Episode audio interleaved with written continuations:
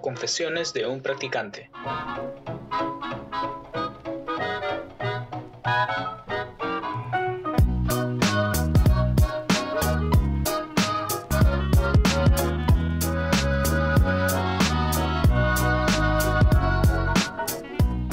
Hola chicos, ¿cómo están? Espero que estén teniendo una excelente semana o que hayan tenido una excelente semana. Les doy la bienvenida a todos los practicantes y futuros practicantes que nos están escuchando. Yo soy Lau y el día de hoy estoy con un amigo súper especial. Hola chicos, ¿qué tal? Como ya dijo Lau, eh, va a estar acompañada de esta personilla. Mi nombre es Sebas. Muchas gracias por estar aquí y bienvenidos a Confesiones, de un, practicante. ¿Y qué tal, Sebas? ¿Cómo ha estado tu semana? Lau, bueno, mi semana ha estado ahí. Ahí he estado haciendo algunas diligencias por aquí, por allá. Pero bien, todo bien, todo bien por suerte. ¿Y tú? Ay, la verdad es que esta semana me propuse hacer ejercicios, pero no he hecho absolutamente nada. Incluso dije, ya, esta vez voy a hacer ejercicios al menos tres veces, pero nada, no lo he logrado. Así que fracasé, fracasé en eso. Mira, creo que todos estamos igual porque a mí también me ha pasado. Y es más, voy a ser sincero contigo, Lau. Me sigue pasando, pero yo sé, yo sé que eventualmente voy a regresar. Eventualmente, eventualmente, y voy a ser igual a uno de estos chicos de, de Esto es Guerra. Los fitness, los fitness.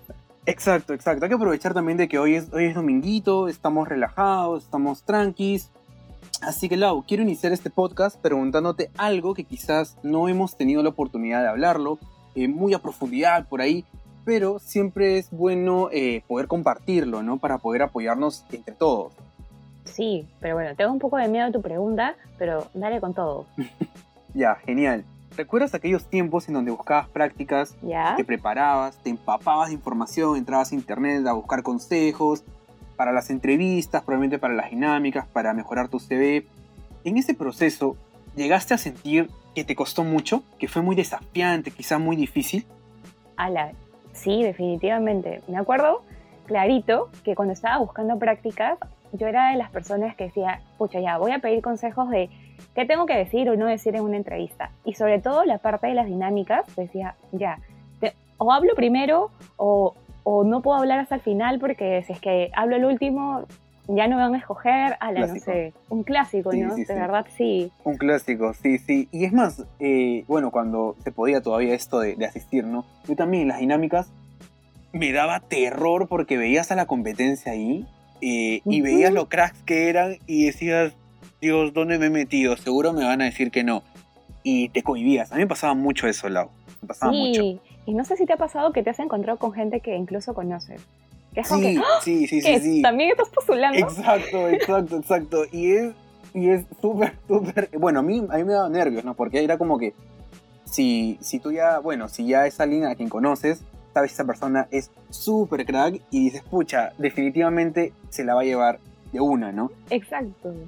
Justamente algo relacionado al proceso es lo que le pasó eh, a nuestro seguidor, cuya anécdota vamos a contar el día de hoy. Así que pónganse cómodos, sírvanse un cafecito por ahí, que les traemos un tema que a muchos de nosotros nos ha pasado. Y que probablemente hayamos pasado también. A ver, chicos, les leo la anécdota. Aquí esta persona dice, estoy en búsqueda de prácticas preprofesionales y no logro obtener una entrevista. Estoy muy atenta a sus publicaciones, en vivos. He participado de talleres de cómo construir mi CV y la verdad es que sí quiero mejorar bastante, pero me siento muy frustrada porque no consigo nada. Muchas de mis amigas ya están trabajando. A veces pienso, ¿por qué eso no pasa conmigo? No conozco a alguien que me pueda apoyar, porque ellas ya lo lograron y tenemos las mismas oportunidades. Me siento con mucho estrés y no sé qué estoy haciendo mal. Pucha, me siento Denso. identificada, denso. Sí, sí, sí, sí, sí, sí. Y es más, eh, como lo mencionamos, ¿no? Creo que es algo que nos pasa a todos y podría ser importante, ¿no? Empezar hablando acerca de cómo se, se está viendo esta persona hacia sí misma, ¿no? ¿Cómo lo estás sintiendo sobre todo? Porque dice, me siento muy frustrada. Y es, este, es algo que imagino que a muchas de las personas que están en búsqueda de prácticas les pasa porque están que postulan, postulan, postulan y por último ni siquiera este, los llaman, ¿no? Que es el primer filtro siempre el tema del CV y la frustración es totalmente válido y es una sensación que a la que te genera a veces ganas de no seguir mandando tu CV a ninguna parte. Sí, exacto, exacto. Llega un punto en donde uno ya dice, ¿para qué?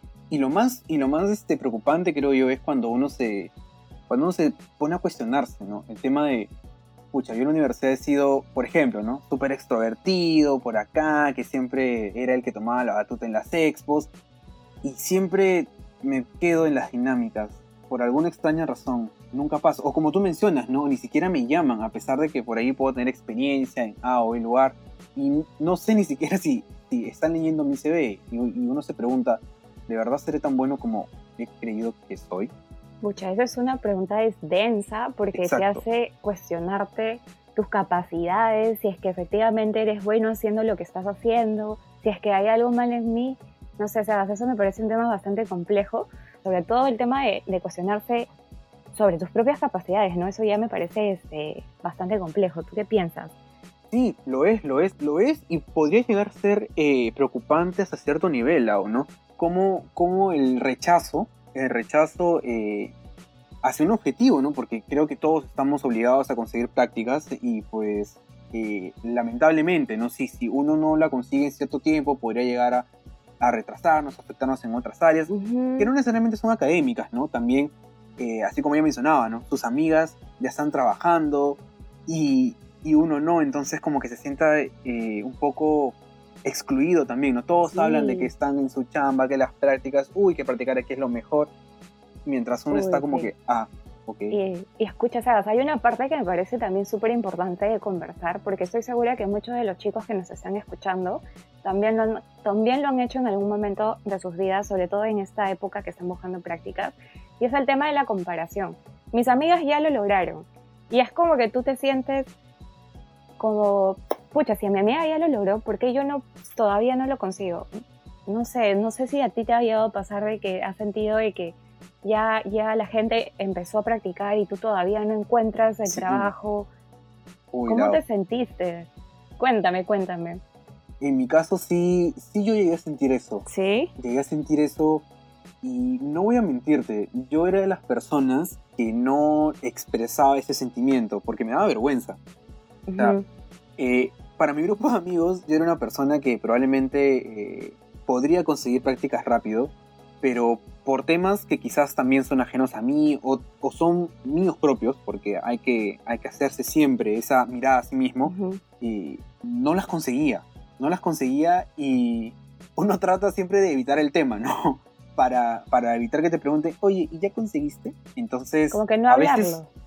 exacto, exacto. Entonces, porque uno se siente mal, ¿no? Se siente mal en saber que todos tienen esas expectativas puestas en ti y tú aún no la consigues. Y muchas de esas veces eh, no es porque tú seas malo, ¿sabes?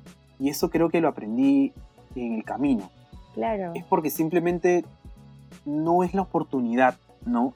Eso te iba a decir. O sea, la oportunidad fácil en ese momento no llegaba. Pero hay algo que también me parece súper curioso y es el tema de por qué no contarlo. O por qué no decir que no has encontrado prácticas. ¿Por qué no validar que en ese momento te estás sintiendo mal porque los demás ya consiguieron prácticas y tú todavía estás buscando. Entonces, ese tema me parece súper importante de tocar. Yo puedo, puedo decirte que yo cuando estaba buscando prácticas tampoco era de las que andaba y les decía a todo el mundo como que por si acaso estoy buscando. O me chotearon y me volvieron a chotear. Así que tampoco lo reconocía. Es es eso creo yo, ¿no? El tema de si no lo hablo, no existe si no lo hablo, no pasa. Entonces, mientras menos gente sepa que me han dicho que no, menos preguntas van a hacerme y yo no me voy a sentir incómodo. Pero la verdad siempre sale a la luz y creo que lo mejor ahí, Lau, es saber reconocer lo que nos pasa, cómo nos sentimos y confiar en nuestro entorno, ¿no? Eh, yo siento que el entorno que uno tiene es la mejor fuente de apoyo en la que uno puede confiar, no sean tus padres, tus hermanos, tus primos, tus tíos, tus amigos, tus propios amigos, que aunque no lo creas, se sienten igual que tú, o pueden darte ese holding que tanto necesitas. Exacto. Y lo que parece curioso también es porque en la confesión nos dijeron, no conozco a alguien que esté pasando por lo mismo que yo. Y es una sensación que también mucho de las personas que están buscando práctica o de los que estamos pasando por este proceso tan caótico es el hecho de que nos sentimos solos. Es como que nadie más seguro se está sintiendo como yo. Seguro soy la única persona que se está sintiendo súper mal porque no encuentra prácticas o se está sintiendo de lo peor porque siente que su CV está súper potente pero no pasa ningún filtro. Cuando en realidad hay más gente que está sintiendo exactamente lo mismo, pero como no lo hemos normalizado y como no validamos absolutamente nada, nos sentimos solos en el mundo de búsqueda de prácticas. Es que ahí mencionaste muy importante que creo yo que forma parte del proceso de, reconciliación con la realidad. Así, lo he puesto yo, es un nombre loco. que es el tema lo entiendo. Primero tengo que reconocer y decir, sí, pues realmente me siento frustrado. Me frustra, me frustra, me siento triste, me da rabia. He llorado porque me han dicho que no, porque ni siquiera me llaman.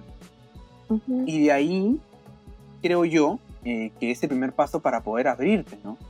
Eh, con los demás y darte cuenta que no estás solo. Y ahí eh, viene algo muy importante, ¿no?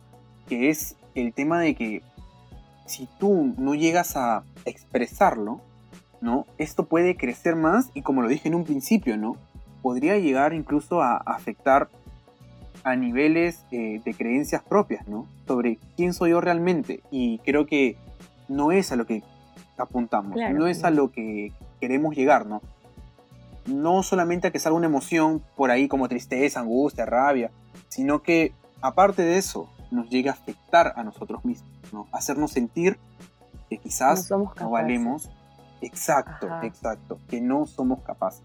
Ya, genial, la verdad es que sí. Eso es lo que siempre, me, siempre me llama la atención. De hecho, la gente cuando no, no habla o no expresa mucho sus emociones, porque en realidad no todos somos iguales, o sea, hay personas que suelen hablarlo muchísimo más, o hay gente que suele como que le pasa algo y, automáticamente llama a la amiga a contarle, o automáticamente conversa con su familia, etc. Y hay personas que son muchísimo más reservadas y no tiene nada de malo, o sea, cada uno es como, como realmente quiere ser. Pero el problema aquí es que escondamos lo que está pasando porque, porque sintamos que es algo malo o porque pensemos que o porque pensamos que esto no es algo normal.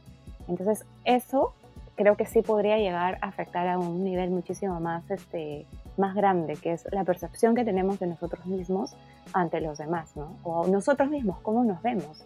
Lau, y una pregunta por ahí suelta. ¿Cómo, por ejemplo, ¿no? Eh, ¿Cómo yo podría lidiar con ello, con todas estas sensaciones, con todo este, eh, eh, con toda esta mirada súper crítica hacia mí mismo, cómo yo puedo pasar por esto y salir victorioso. Ya, muy buena pregunta. De hecho, creo que lo primero es reconocer. Es como que quedarte un ratito este, en tu cuarto o en un espacio que tengas solamente para ti y reconocer y validar lo que estás sintiendo. Eh, si gustas, cierras los ojos, escuchas música tranquila, lo que sea que esté a tu alcance o lo que tú gustes hacer, pero reconoce, pregúntate, ¿cómo me siento? ¿Me siento frustrada? ¿Tengo cólera? ¿Me siento triste? Eh, no sé, siento que en realidad no lo voy a lograr. Como que te haces ciertas preguntas que van a moldear de cierta manera tu respuesta y eso te va a ayudar a identificar lo que estás sintiendo en ese momento. Ya luego de que lo identificas, siento que ya puedes eh, generar un plan de acción. Por ejemplo, no sé, imaginemos, es, eso es lo que yo creo, no sé, Sebas, tú puedes también aquí decirme que sí o que no, pero ya luego de que identificas la emoción, lo que te está pasando en ese momento, puedes generar un plan de acción. Si me siento triste, ya, ¿qué es lo que puedo hacer con esa tristeza? Ok, no voy a decir, voy a ponerme feliz, no quiero sentirme triste. No, está bien, está bien. Si quieres llorar, llora. Si quieres este, estar renegando porque te sientas colérico, está bien, reniega hay que validar la emoción que estamos sintiendo en ese momento, pero que no hay que dejar que esa emoción, este, digamos que invada todo nuestro día o toda nuestra, o toda nuestra, no sé, nuestra forma de, actuar hacia más adelante. Entonces hay que hacer algo con lo que estamos sintiendo, redireccionarlo y convertirlo en algo positivo. Sí, Lau, ahí dijiste algo muy importante que es el tema de primero eh, reconocer, ¿no? Eh, llegar a un lugar donde uno puede estar tranquilo, un lugar donde uno se sienta seguro, ¿no? Y poder eh, empezar a tener este ejercicio de, reflexión. Y creo yo otro paso esencial, como lo mencionaste también, es el tema de poder vivir la emoción. Ok, Sí, ya sé que siento esto, ya lo reconocí. Está bien, ahora tengo que vivirla. Porque si no la vivo, la voy a seguir acumulando y se puede llegar a convertir en otra cosa. Entonces, si uno la vive, genial. Pero también mencionaste algo que me encantó, que es el tema de, ok, la vivo, pero ¿qué viene después? ¿No? Tener un plan de acción. Ok, ajá. yo en este momento estoy triste, perfecto. Pero la tristeza eh, no me puede durar más allá, por ejemplo, ¿no? De este fin de semana porque el lunes tengo que volver a retomar mi búsqueda de prácticas. Ok, entonces todo mi fin de semana voy a vivir mi emoción y para cuando yo mismo, ¿no? Porque ya va a depender de, de cada persona, eh, yo haya eh, pactado el poder redireccionar mi emoción, ok, estuve triste, pero esta tristeza me enseñó, me llevó a esta otra emoción, a este resultado, a este objetivo, ¿no? Usar la, la emoción como un trampolín o como, o como mencionaste, ¿no? O redireccionarla hacia otro tipo de, de resultado, ¿no? Pero exacto. siempre, siempre claro, va a depender de cada persona los tiempos y la forma en la que lo pueda hacer, ¿no? Sí. Claro, existen organizaciones que puedan brindarnos el apoyo que, que necesitamos cuando nos, cuando nos sentimos así. Sí, o sea, no sé, organizaciones tal cual suena como que algo bastante, este, digamos, formal, Claro, súper como que organizaciones, pero en realidad podemos encontrar eh, páginas en Instagram, este, podemos encontrar incluso ahora que las redes sociales ah, son un boom, TikToks, que, TikToks perdón, que pueden este, decirnos este, cómo podemos lidiar con ciertas emociones. Eh, de hecho, nosotros de modo práctica damos bastantes consejos y validamos mucho lo que es eh, el tema de la salud mental, sobre todo en este proceso que es bastante caótico, ¿no? Sebas? Entonces, yo diría que más que organizaciones en sí, tal cual, diría que podemos ir más al tema de, de buscar ayuda y soporte que está más a nuestro alcance, ¿no? Sí, exacto. Y, y ahora quiero dirigirme eh, específicamente a, a nuestro seguidor o seguidora. En primer lugar, agradecerte mucho, mucho, mucho por la confianza que nos has tenido al mandarnos eh, Esta confesión. Exacto, esta confesión. Muchas gracias por la confianza. Creo que esto va para ti y para todos nuestros seguidores. Nuestras puertas virtuales por ahora están abiertas 24/7 para cualquier tipo de ayuda, sea respecto a empleabilidad, algún consejito por ahí, eh, holding emocional, para lo que necesiten, siempre modo práctica va a estar para ustedes. Y es muy importante, estimada, estimado, estimada, eh, que, que nos estás escuchando, que nunca olvides tus emociones son válidas. Exacto. Tus emociones importan, exacto. Y que tú eres importante. Ujú. O sea, de hecho, ya yo solamente para complementar lo que te estaba o lo que estaba diciendo Sebas, a ti, a la personita que ha escrito esa confesión, yo le diría que aprenda a abrazar todas sus emociones, ya sea tristeza, eh, felicidad, porque en algún momento también vas a sentirte feliz por haber conseguido este, algún logro, que te sientas orgulloso de los pequeños logros que quizás no estés viendo en este momento, porque son muy importantes. Eh, quizás si antes no llegabas a la tercera etapa de un proceso de selección y ahorita ya estás llegando incluso a la cuarta, quinta, si es que tiene. Entonces hay que, hay que abrazar también esos pequeños logros que a veces los dejamos casi invisibles porque nos concentramos más en lo, en lo que no hemos podido lograr. Así que Qué hermoso, Lau. Ay, Dios, sí, eso que Vamos a llorar. es no, es que es la verdad. Así como dijo alguna vez Facundo Cabral, siempre una bomba va a hacer mucho más ruido que mil abrazos. exacto, entonces sí, no chicos. te enfoques en, en lo ruidoso que puede ser un fracaso. Valora esos pequeños éxitos que tienes, sigue. ¿Sabes por qué? Porque eres un crack, porque eres una crack. Has llegado hasta aquí tú solo. Puedes seguir más. Esto no va a tumbarte. Así No. que chicos, con eso creo que vamos cerrando.